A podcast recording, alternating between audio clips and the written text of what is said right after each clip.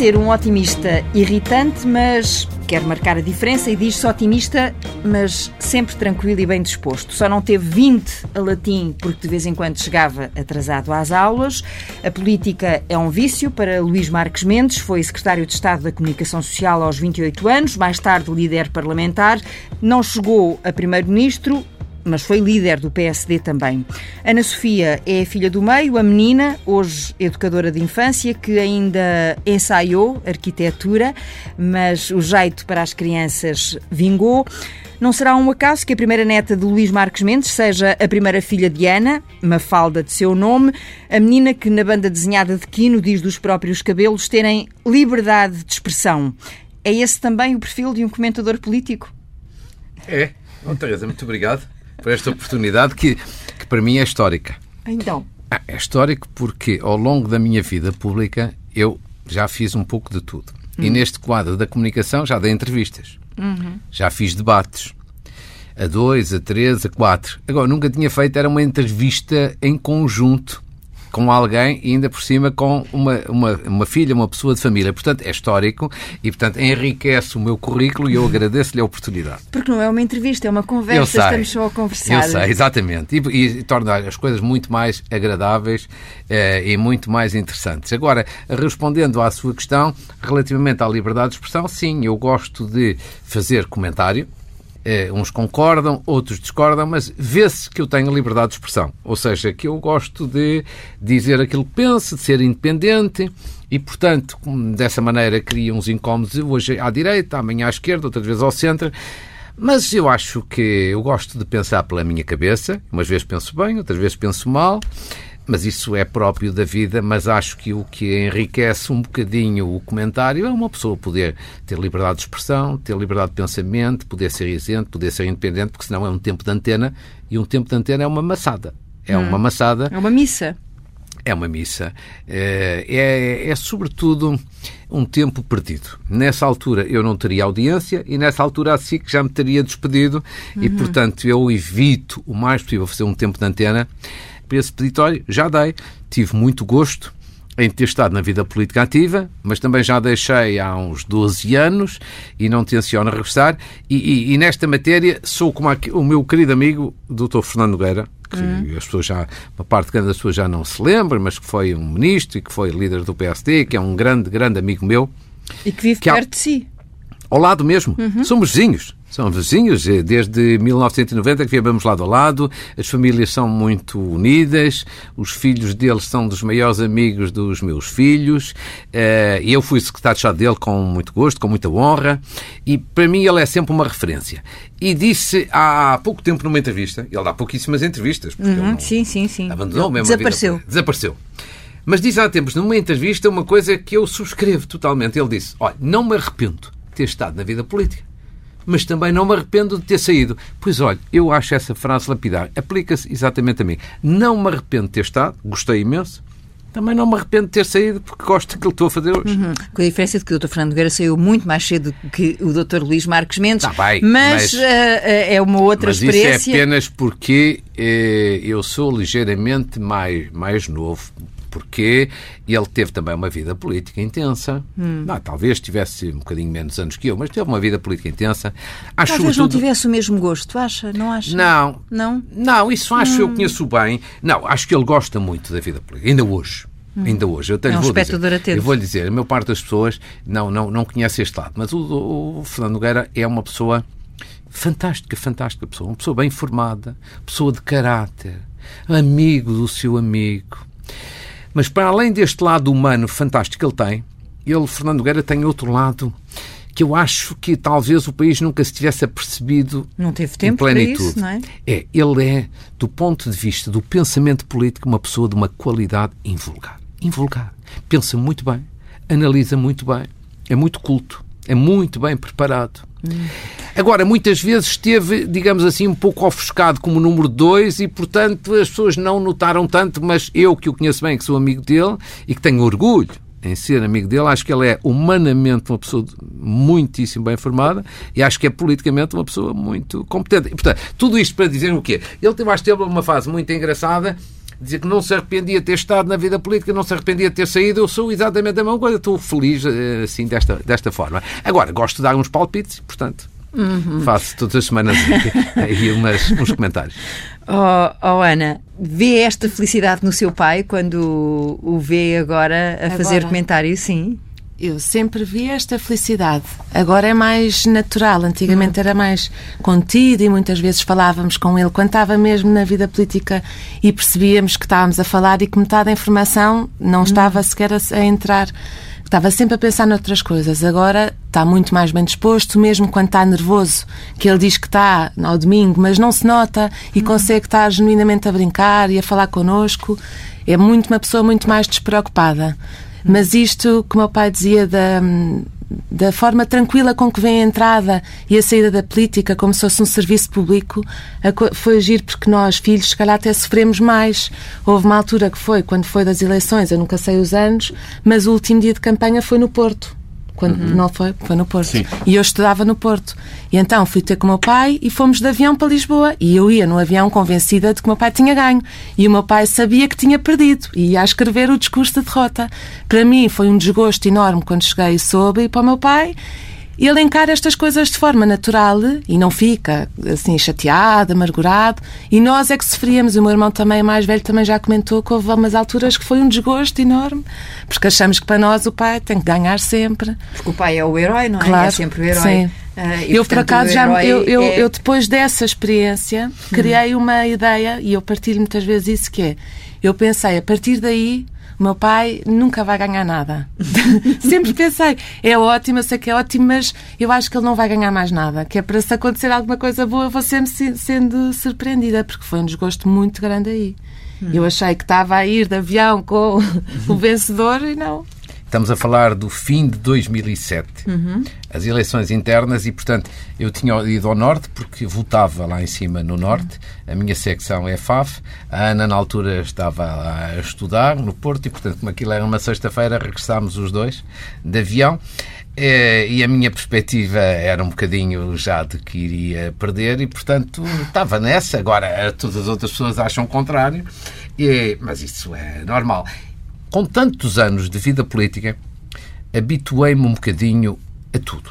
Habituei-me a ganhar, habituei-me a perder. Ganhei várias vezes, perdi várias vezes.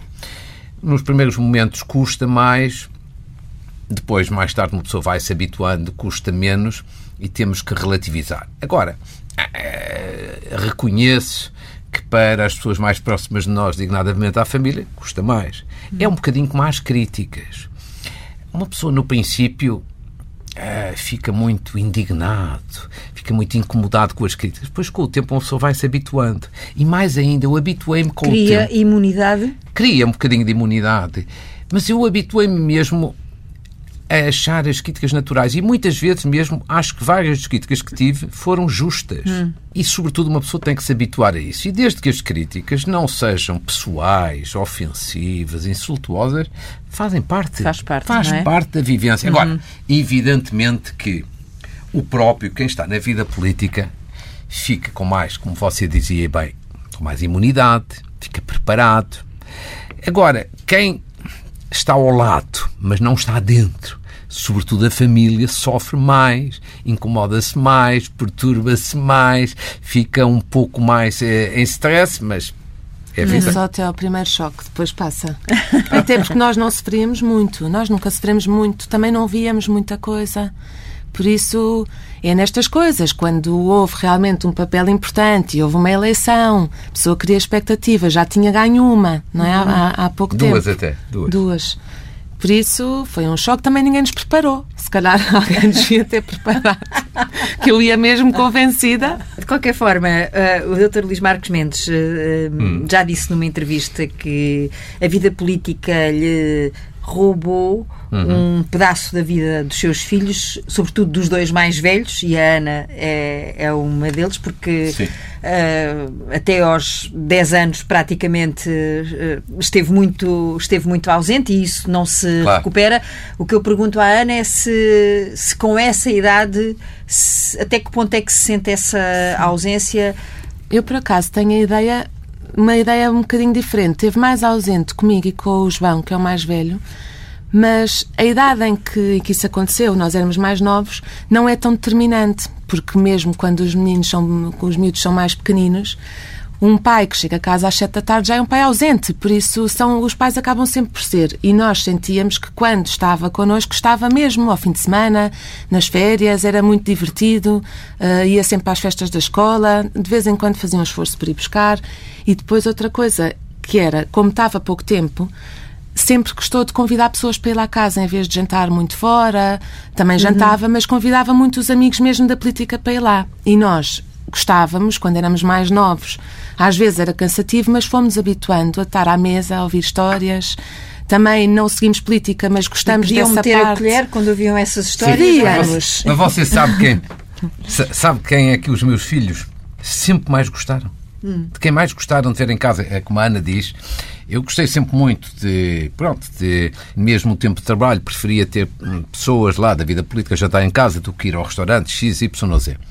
E, portanto, passaram por casa, a minha casa, muitas pessoas, conhecidas, menos, mais conhecidas, menos conhecidas. Mas a pessoa, tenho a certeza absoluta, isto não foi nada combinado, hum. pessoa que, que os meus filhos sempre adoraram, sabe quem é? Marcelo não Rebelo de Sousa. Não hum. faz ideia nenhuma. Marcelo Rebelo. Agora, Por não fica surpreso.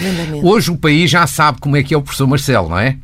Mas estamos a falar disto há 10, 15, 20 anos, quando eles eram pequeninos pequeninos. Os meus filhos adoravam o professor Marcelo há 20 anos porque ele eh, lhes prometia pranchas de bodyboard. Uma vez prometeu. É. E depois eu cobrei e ele deu.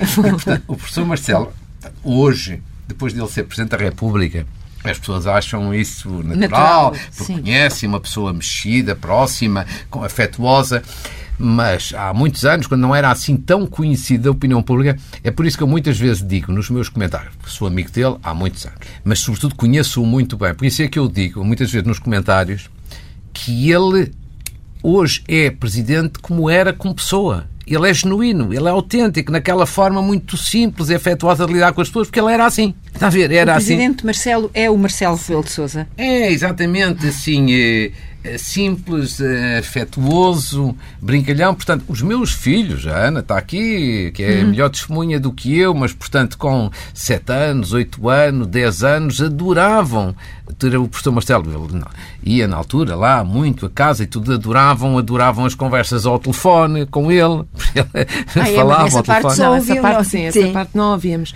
Mas os jantares, vários jantares e com ele então com ele ficávamos horas à mesa a ouvir, hum. porque conta muito bem histórias e cativa imenso.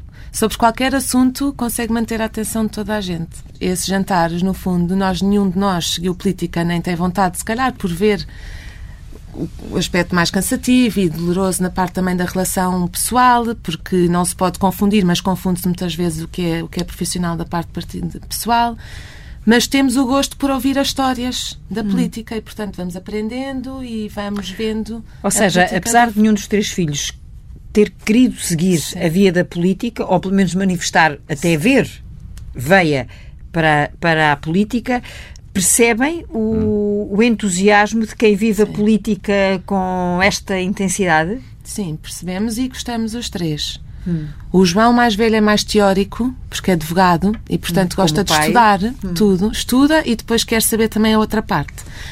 Eu não gosto de estudar, não gosto, não, não, não, não sou muito de ler os jornais e as notícias todas a fundo, mas adoro a parte da intriga. Uhum. A parte que mais me enerva também é a parte que eu mais gosto. Às vezes enerva-me, outras vezes gosto. E o Miguel é um bocadinho mais do meu lado. E o seu também deve ser muito. um bom contador da parte da é. intriga, não é? É muito bom, uhum. muito bom contador. Há algumas histórias repetidas, porque nós estamos em todos os jantares, mas é claro. é bom Pronto. contador. Eu acho que é, é, eu, os meus três filhos, que são diferentes, mas todos eles fantásticos. Eu acho, sinceramente, que acho que eles nunca vão fazer política. Mas, enfim, veremos. Hum. Acho que Fazer Senão já se teria manifestado, é isso? Sim, Sim, fazer política no sentido de ter uma carreira, de participar na vida partidária ou na vida autárquica, oficial. Isso, acho hum. que não, mas, eh, mas enfim, eh, veremos. Agora. Mas podem vir a ser ministros, quem sabe tem, um dia. Mas acho que tem coisas é, é, interessantes, como a Ana estava a dizer. São todos diferentes, mas gostam de acompanhar. Hum. Gostam de acompanhar. E eu devo dizer que, estando fora a analisar, acho que têm qualidades. do ponto de vista de análise, de apreciação, de dar opinião. Eu até lhe conto aqui uma história, acho que foi em 2009, 2009, eu estava, eu estava numa, num casamento, estamos em cima de eleições legislativas, já, já estava fora da vida política, mas gostava de acompanhar, e havia um debate, um debate televisivo muito importante na altura entre Sócrates e Manuel Ferreira Leite. Uhum antecedia as eleições, ali uma semana ou isso. Portanto, eu estava num casamento, não podia ver. E, portanto, queria, mas queria um bocadinho, mais ou menos saber e acompanhar e tudo isso. E então pedi, que, quer aqui à Ana, quer ao João mais velho, o Miguel ainda era muito novo, portanto não contava ainda nessa, nessa altura para esse campeonato, e pedi um bocadinho para me ir andando.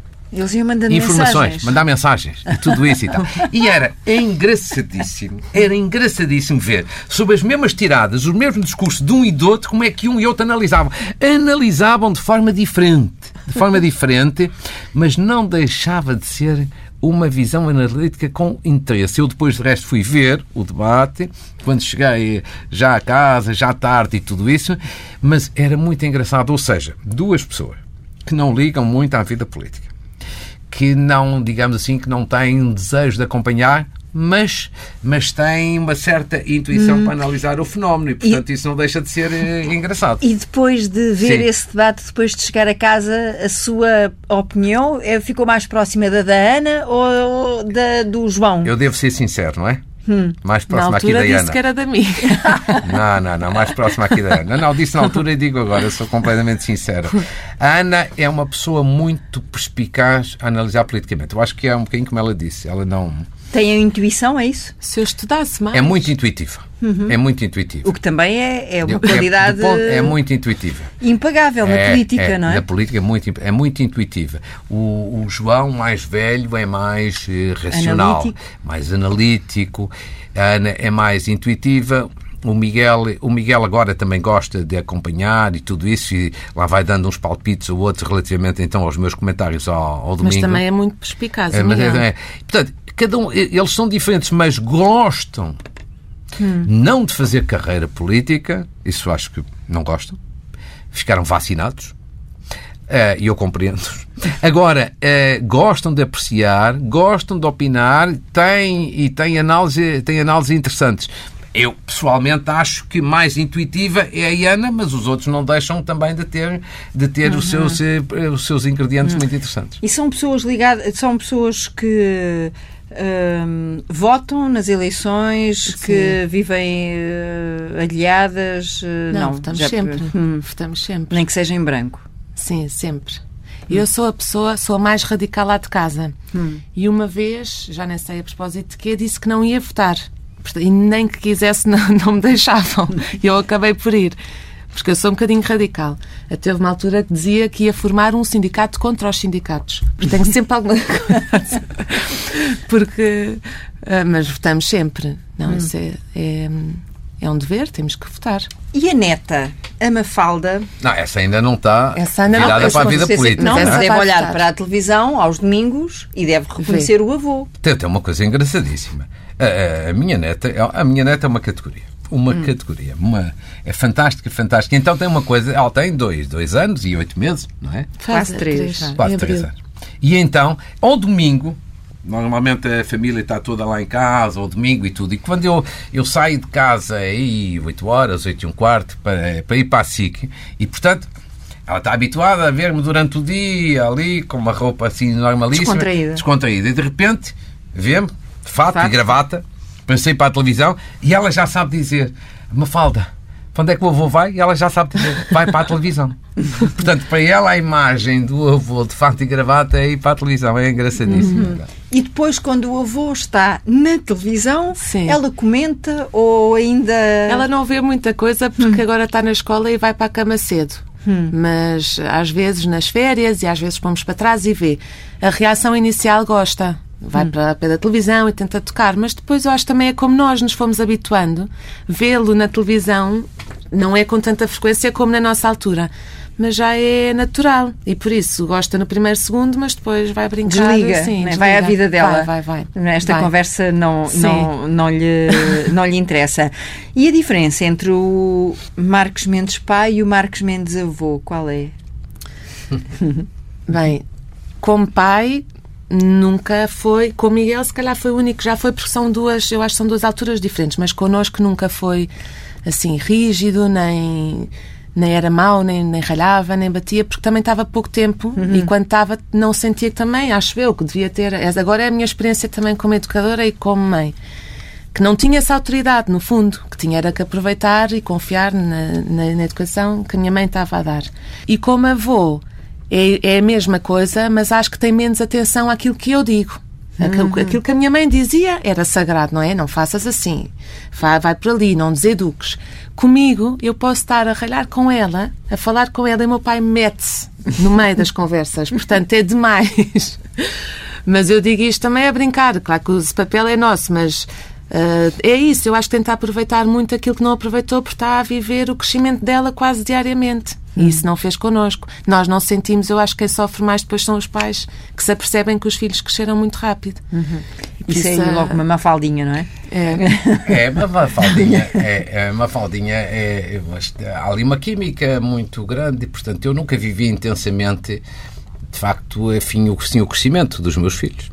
E esta é, altura é muito engraçada. E esta altura dois, dos dois, três anos é engraçadíssima, em que ela já fala pelos cotovelos e em que eu adoro de vez em quando ir buscá-la ao colégio e depois levo-a para o café e depois ela pede um gelado e a mãe não acha muita graça não, que eu dê um gelado, mas enfim, tolera e portanto acho que ficamos ambos felizes. Ela fica feliz porque tem direito a ter um gelado, eu fico feliz porque tenho direito a estar com ela ali uma hora ou duas horas.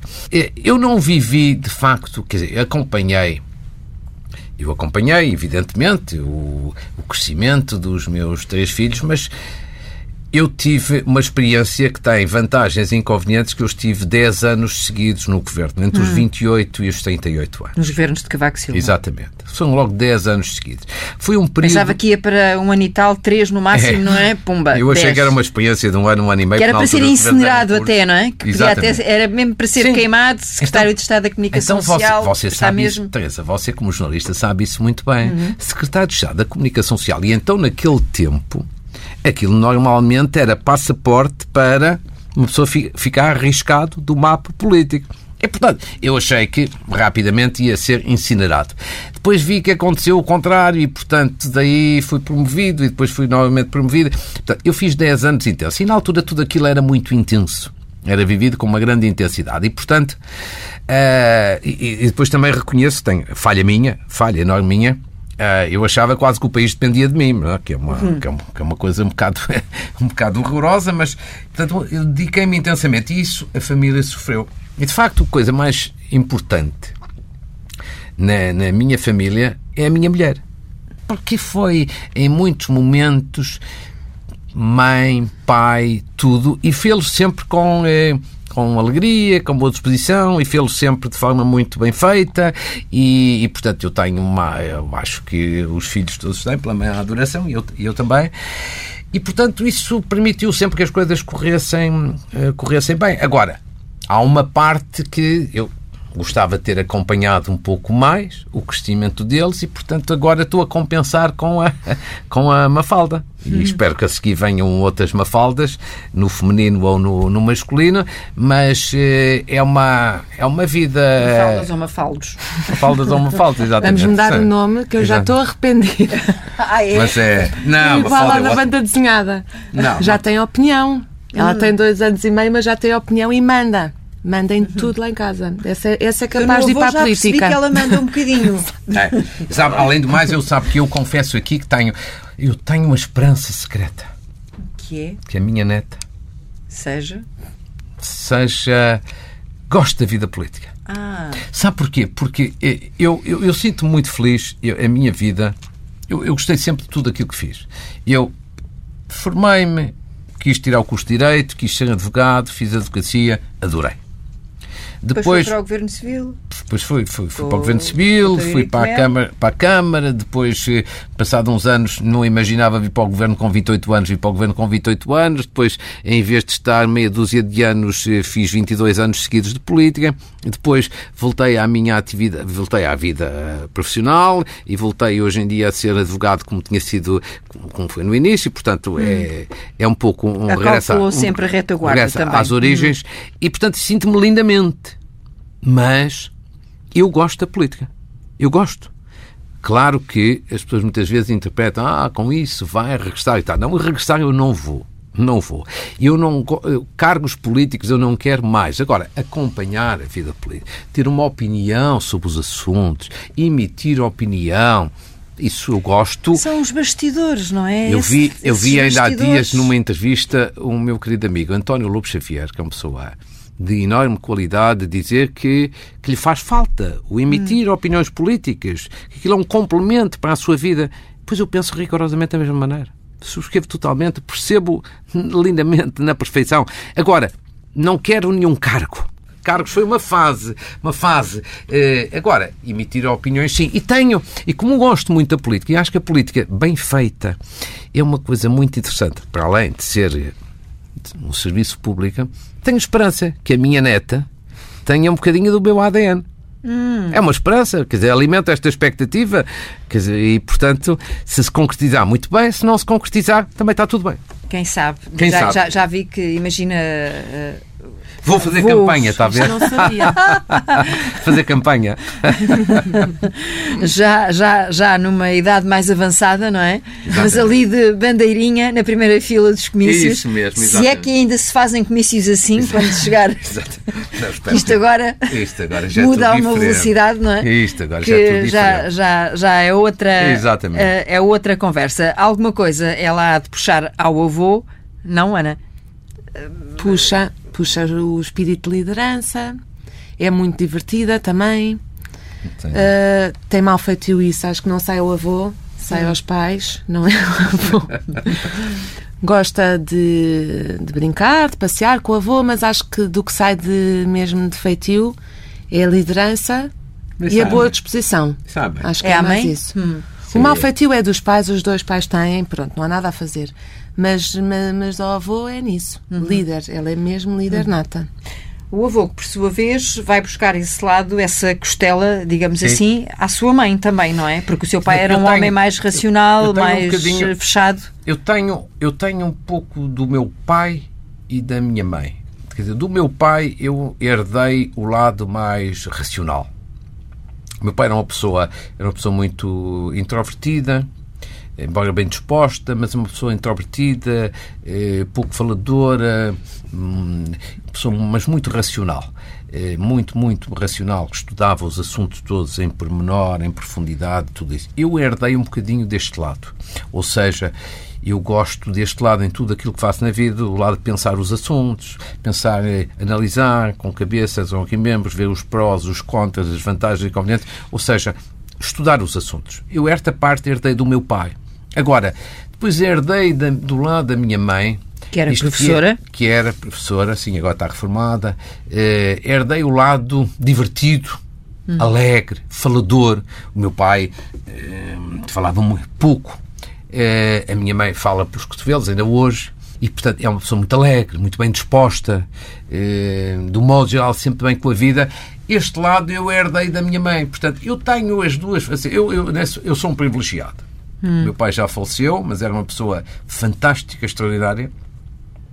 Foi, sobretudo, um grande, grande advogado. Um grande advogado.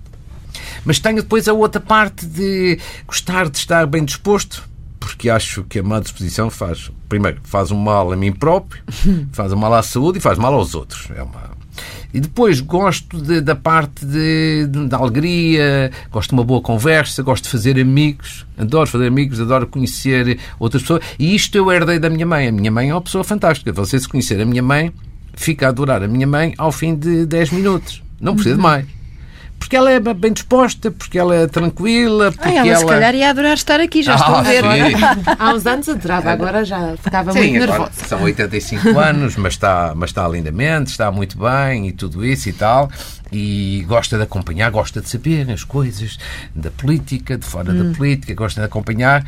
Mas, eh, portanto, eu tive a sorte de ter um pai fantástico e, ter, e continuar a ter uma mãe magnífica. E ela eh, ainda. É, é ela, É. aliás, que o incentiva a começar a falar de improviso, não é? É, foi, foi, foi. Porque- Isso eu já contei em público e é verdade. É verdade. É uma é- é- lá está. É a componente de intuição, que, por exemplo, aqui a Ana tem, que, que a minha mãe também tinha muito. Eu, eu comecei a fazer eh, política cedo, com 17, 18 anos.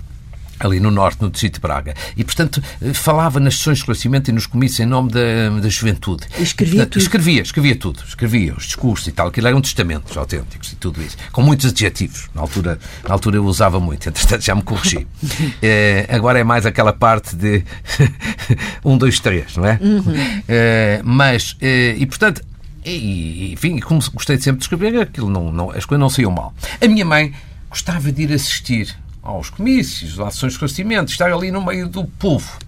E então depois em casa dizia-me, sabes, os comentários que as pessoas fazem é de que tu falas bem, mas que o discurso não é escrito por ti, que é o teu pai a escrever, porque o meu pai era a grande figura, evidentemente, referência, público claro. da referência ali na região. E, portanto, foi a minha mãe que, pela sua intuição, pelos comentários que eu via, me sensibilizou para eu falar de improviso, porque dizia a única forma que tens de convencer as pessoas que és tu mesmo o autor daquelas ideias É sem papéis. é falar sem papel. E ainda hoje, 90% ou mais das minhas intervenções públicas, ainda hoje em dia, são de improviso. Não quer dizer que não exijam maior preparação. Mas eh, E como é que se começou a preparar para isso? Eh, Usou uma técnica, porque não se vai assim à confiança, não é? Quem está habituado a usar papéis não, Não. chega ali ao microfone Sim. e. É, prepara-se, prepara-se o improviso, prepara-se. Quem, quem, quem, quem alguma vez, quem disser que faz um improviso sem preparação, do modo geral, está a aldrabar, está a mentir. Prepara-se. O que é que é preparar? Evidentemente. E dá mais trabalho.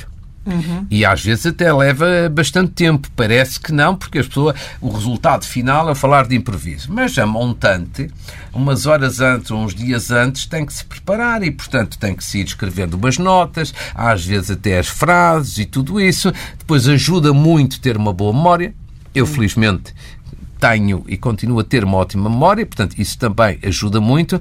Mas sabe que eu acho que nenhum de nós precisa ser super-homem. Tem apenas que ser minimamente estudioso, trabalhador Sim, e mas também há disciplinado. aquela eh, velha frase: eh, o melhor improviso é o escrito, no sentido em que Sim. quanto melhor preparados estivermos, Exatamente. melhor sai o improviso. É, o porque improviso. senão, não é? Exatamente, Nem que seja é. por termos conhecimento sobre os É. assuntos sobre os quais estamos eh, a falar, porque senão eh, o perigo de queda também é iminente. Discurso escrito ou discurso de improviso, há um ponto em comum. Tem que ser preparado e bem preparado, senão não é bem feito.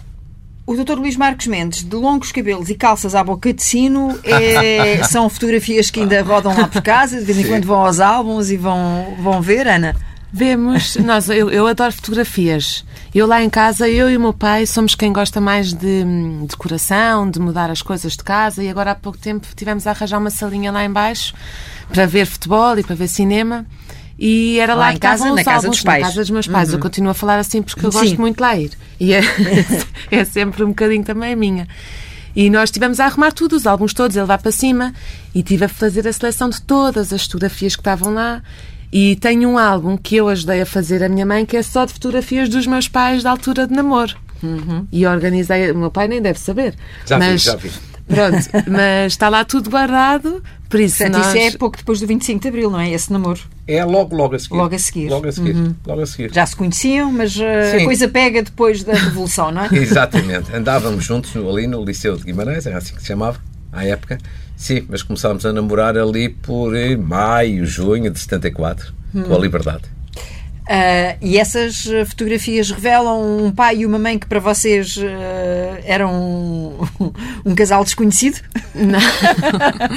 Não, parecem, parecem felizes e também hum, o casamento que nós fomos vivendo e experienciando ao longo dos tempos também mostra a mesma coisa. Mostra uma coisa que eu acho muito importante, que é ah, eu já casei, o meu irmão João vai casar e o Miguel também há de casar um dia. Mas que depois de casar se percebe que nós mudamos muito, a vida muda muito e por isso não, nunca é sempre igual. E nós já vimos fases em que estavam mais bem dispostos um com o outro, uhum. fazem que se calhar até se viam um pouco, mas depois umas fases quase de uh, rejuvenescimento em que voltam a querer ir jantar, os dois juntos, e a minha mãe mais arranjada e a querer acompanhar, passar por estas várias fases, uhum. uh, mas nunca havendo, nunca havendo sempre respeito e imensa ternura um pelo outro, mas vivemos estas várias fases. E essas fotografias revelam a cumplicidade que tinham no início e que ajudou a criar este percurso todo e que agora posso dizer que está numa fase excepcional, aí desde os 40 anos então, mas é mesmo giro que a pessoa Sim. sente, se calhar na altura em que tem filhos, em que se tem os filhos mais pequenos, se anda mais cansado, meu pai também com muito trabalho, é uma fase mais rotineira.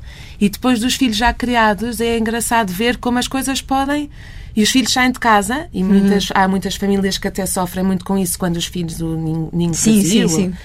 E no caso deles é giro que foi o contrário. Dão-se hum. bem, gostam de estar sozinhos e isso é. gostam de fazer férias sozinhos, com amigos. E é muito bom. É uma boa. Aproveitar. Uma, uma, boa experiência para nós agora aprendermos que, também. Agora que os putos saíram de casa, vamos é. Fazem viagens, é tão bom. É bom. Sobre a sua obra política, rapidamente. Sim. Li numa, numa uh, entrevista, não me quero perder muito aí, uh, que considerava a inauguração, a inauguração, enfim, a RTP Sim. Internacional como a sua maior obra política. Isto Sim. li bem? Leu bem, Léo. Hum. Leu bem, Léo. Era ter um ponto de ligação de Portugal com os seus imigrantes, com as suas comunidades de imigrantes dispersas pelo mundo inteiro. Até aí, não tinham grande ligação a Portugal. Mandavam as suas remessas, vinham cá passar férias, mas não tinham notícias de Portugal. Acho que isto, para um país que tem milhões de portugueses fora do seu território, acho que isto, à altura, era obra. Segundo, era também estabelecer outras relações mais estreitas com os países da lusofonia, quer em África, quer eh, na Ásia, como, como Timor. Terceiro, era afirmar mais a cultura portuguesa com mais este pormenor, chegar a Timor, que ainda estava sob o jugo da Indonésia. Portanto, tudo isto foi um esforço enorme. Porque hoje, isto é banal, como já disse, mas na altura nunca ninguém tinha feito. E custava muito dinheiro. Eu até conto no livro esta história de que quis levar este projeto da criação da RTP Internacional a Conselho de Ministros e o, e o professor Cavaco Silva, primeiro-ministro, disse-me: Você nem pensa nisso. Isso aí Justiça seja, foi ele o grande eh, que teve este grande mérito. Disse: se você levar isto a Conselho de Ministros, todos à volta da mesa vão dizer que esse seu projeto é fantástico. Mas depois vai surgir o Ministro das Finanças a dizer: está ótimo, mas não há dinheiro. Aquela frase célebre que os Ministros das Finanças todos usam. É o Centeno, é o Gaspar, todos. Não há dinheiro. Disse-me o Cavaco: se você leva isto nesta altura, o projeto não vai por dentro, portanto faça isto por fases e vai negociando com o Ministério das Finanças. E foi assim que o projeto se fez. E eu, que em toda a minha vida política já fiz algumas coisas, eh, acho eu, com algum interesse, modéstia à parte, mas acho que essa para mim é mais marcante porque cá dentro não diz nada até em Portugal. Não dá um voto. Mas acho que do ponto de vista estratégico foi, hum. de facto, eh, foi eh, aquela obra, aquele projeto que mais me apaixonou mais na altura, evidentemente, do que hoje, porque hoje canais proliferam como, como cogumelos. Na altura uhum. era uma novidade e era uma experiência de aproximar os vários Portugais que existem em Portugal. Hum. E já começou a escrever o livro, eh, se é que é um livro eh, que vai ser, Sim. sobre os bastidores da subida de Cavaco Silva à liderança não. do partido no Congresso não, da Figueira da Foz? Não, eu já escrevi três livros ao longo destes anos e já, não, já é uma já, é, já tem, sobre este assunto em concreto reconheça que já tem uma certa produtividade chegou a afirmar que queria uh, ainda haveria de contar porque viveu por não. dentro não, e sabe exatamente o que aconteceu não, devo dizer, sim, é verdade devo dizer que alimento a esperança de um hum. dia poder escrever alguma coisa que são curiosidades da, hum.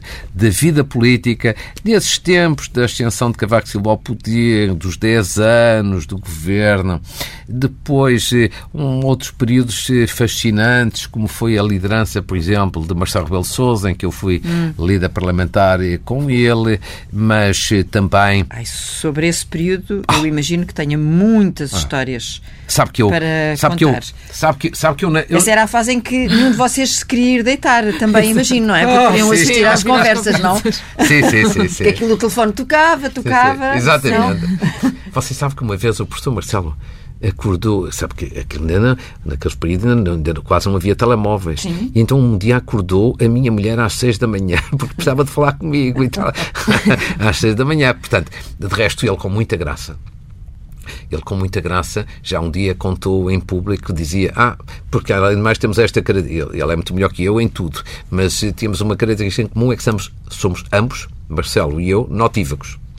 E então falávamos muito altas horas da noite. Então ele costumava dizer, em brincadeira, que enquanto o engenheiro Guterres, na altura primeiro-ministro, dormia, nós estávamos a discutir ao telefone como é que lhe havíamos de fazer a vida negra no dia seguinte. E, e- e o que aconteceu algumas O vezes. que aconteceu, porque Nomeadamente na revisão da Constituição. Exatamente, nos referendos. Nos referendos. O professor Marcelo é uma pessoa talentosa. hein? Eu acho que, quer dizer, não é apenas como Aquilo Presidente da República. congeminar é alucinante, Ele, é? ele foi sempre uma pessoa muito, muito, muito talentosa. Eu adorei trabalhar com ele. Adorei trabalhar com ele. Trabalhámos eh, lindamente. Ele teve um grande, grande, grande mérito ne- nessa ocasião, mas, mas não era fácil. Esse período não era fácil. Era fácil em que o Esgueiro Guterres estava, estava em alta. Mas ele era talentoso, só um líder da oposição com o talento que ele tinha, é conseguiu as vitórias importantes como teve, nos referendos, na revisão constitucional, eh, sobretudo a questão da regionalização. Eh, quer dizer, E uma história Acho que, que é uma se pessoa- possa contar com o professor Marcelo não tem que ser de politiquices, dos, do- dos vários telefonemas e dos vários momentos que passou com ele. Ah, bem, são, são imensas histórias, mas isso vamos deixar para o tal livro, Ai, que, eu, o que livro, eu livro, imagino livro. escrever O um livro, dia, livro, porque senão, livro. porque senão eh, Não vai, não vai misturar o professor Cavaco Silva e, e o, e o professor Marcelo Rebelo de Sousa no mesmo livro. Quer dizer, é um bocadinho de- é um- ge- ge- vai, vai gerir sentimentos contraditórios por parte do é um consumidor. bocadinho, é um bocadinho Ah, difícil porque aquilo, eu. Aquilo é a diferença, é, é a diferença da água do vinho, não é? Hum, por Portanto, é um exemplo. bocadinho difícil, não é? É um Não se mistura. É um bocadinho difícil, embora eu tenha, eu tenha tido o privilégio de trabalhar com um e com outro em diferentes momentos. Agora, eles são, não direi completamente diferentes, mas são substancialmente, substancialmente diferentes. Não, há muitas histórias, mas agora não me ocorre propriamente assim. uma. Então, e ser eh, comentador, Sim, depois do professor Marcelo deixar o comentário, de alguma forma, sim. eh, é uma coincidência? É. É o rei do comentário. Quer dizer, E isso faz do Dr. Luís Marcos Mendes o quê? Não, não, no não, comentário. não, faz, não, não faz nada, quer dizer, não, não, sou nada, muito menos vou qualificar O a mim próprio. Não, não, nada disso. Mas quer dizer, o professor Marcelo é inigualável. Hum. Não, inigualável, quer dizer, ele, ele enche um espaço, ele é a componente afetiva, é componente pessoal, humana, é componente de análise política. Ah, E, portanto, eu nunca tive nenhuma preocupação de, de, de comparar, porque se fosse comparar, perdia sempre na comparação. Não, ele é inigualável. Eu não estou a dizer isto aqui por ser lisonjeio ou apenas porque é politicamente correto. Não, ele é de facto o melhor nisso. Eu acho que ainda hoje várias das intervenções dele como presidente são a fazer comentário e são normalmente comentários brilhantes. E vocês, jornalistas, verão isso. Portanto, ele é francamente bom. Agora, esta parte do comentário é uma coisa, é algo que me preenche. É uma- algo que, que eu aprecio, que eu gosto de fazer, que me dá algum trabalho, mas me dá sobretudo enorme e imenso prazer. É que eu tento fazer, agora retomando a parte inicial, com, al- com alguma liberdade de expressão e com alguma isenção e independência. Uhum. E como é que vai sacando as notícias que vai dando aos domingos? Não, essa parte, vou-lhe dizer, essa parte não é fácil e passei a ter uma admiração enorme, ainda maior do que já tinha, pela sua classe, jornalistas. Porquê? Como vocês têm que ter notícias e ter, ter informação ao vosso trabalho, eu devo dizer que o trabalho que me dá obter algumas informações, o tempo que levo, os telefonemas que tenho que fazer, as conversas que tenho que realizar, vou-lhe dizer, eu tenho uma admiração enorme pelo vosso trabalho, porque dá, é um trabalho que dá mesmo enorme trabalho. É, e, portanto, é um esforço, porque... Pois é preciso se cruzar a informação, não é? cruzar a informação e depois não é só isso, eu não tenho direito a, se um de hoje amanhã houver um problema, eu não posso escudar-me a dizer não revelo as fontes de informação, porque isso é um privilégio de jornalista, coisa que eu não sou. Portanto, tento fazer as coisas à minha maneira, sempre com uma preocupação. Eu não estou aqui para competir com os jornalistas. Eu sei que uma vez ou outra um jornalista hum. pode não achar muita graça aquele, aquele tipo está a envolver-se aqui na minha, está a se imiscuir na minha ação. Não, não é nada coisíssima nenhuma disso. É, é apenas porque eu sempre achei, quando idealizei o comentário, quando comecei, eu sempre achei que, além da componente de emitir opinião, ter também algumas informações.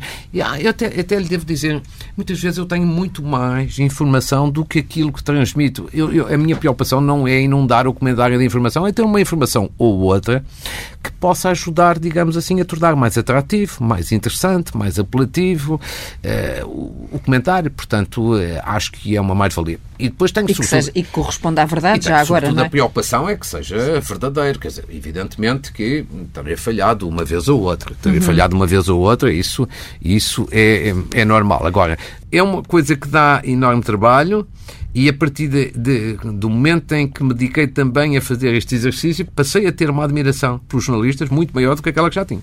O que é que pode acontecer mais depressa, Ana? É vermos o avô Luís Marcos Mendes a fazer campanha Planeta daqui a uns ah, anos? Ou a neta ainda a fazer campanha pelo avô, quem sabe, nas eleições presidenciais? Depois do segundo Sim. mandato do professor Marcelo. Como eu disse, aquela, no início, que aquela hum, defesa que eu criei de hum. que não ia ganhar nada. Baixar a expectativa. Pronto, portanto. exato. Mas eu acho que é mais provável a, a segunda hipótese não que eu não... saiba nada nem que queira nada, uhum. mas acho que é mais provável a segunda. Uhum. Porque acha que. Não o... parece, sabe? A mim não me parece. mas porque provavelmente a Ana considera que o pai tem um perfil Exatamente, para, não porque para exercer essa função. Quer ou é não isso? quer, nunca falámos sobre isso. Acho que tem perfil, acho que tem muita competência, acho que foi uma. Senti isso, também por isso fiquei tão desgostosa, que foi uma perda grande, mas vemos a importância que dá realmente aos problemas, a forma como estuda os assuntos, como se entrega mesmo ao trabalho. E acho que pessoas dessas é que fazem falta. E também uhum. conhecemos, por causa do meu pai, muita, muitos outros casos em que isso não acontece. Se calhar, uma grande maioria das pessoas que estão na política. E por isso, pessoas mesmo que, que trabalham ainda como serviço público e que fazem mesmo disso e que sentem os problemas das pessoas, fazem falta. Por isso eu acho que é mais provável a segunda, ou eu eh, gostaria. Mas não porque saiba, nem porque nada, não tenho informação nenhuma. Ficamos com o sorriso. Não é muito do pai provável. Não é muito provável, mas sabe que é? Sabe que é? Este comentário da minha filha é de facto uma pessoa generosa, hum. encantadora, é, fantástica como ela é. E portanto, às vezes exagera hum. um pouco sem intenção, mas exagera um pouco eh, também em relação, em relação ao pai. Mas, portanto, está, está perdoada porque ela, é, porque ela tem muitas outras qualidades. Portanto, para eu ela, aposto mais. um bom presidente, não é? Teresa, eu, apo... Teresa, eu aposto muito mais. Aposto muito mais no meu futuro de estarem a ajudar, a apoiar, a assessorar a minha neta a fazer uma carreira política. Eu aposto muito, aposto muito nisso. Hum. Aposto muito nisso. E sobretudo porque acho que nós temos que pensar no futuro e não no passado, pensar em soluções novas e não em soluções que já, que, que já provaram ou que não, não provaram. E, portanto, temos que pensar nas novas gerações. E lá em casa é pai é. ou temos assim alguma forma mais. Uh, Chamar? Sim, carinhosa. Não é nada carinhosa. Eu até ia começar por aí. É hum. pá. Porque no Norte, já os, o meu pai trata os pais por pai e mãe. A uhum. minha mãe também pai e mãe. Há muito este.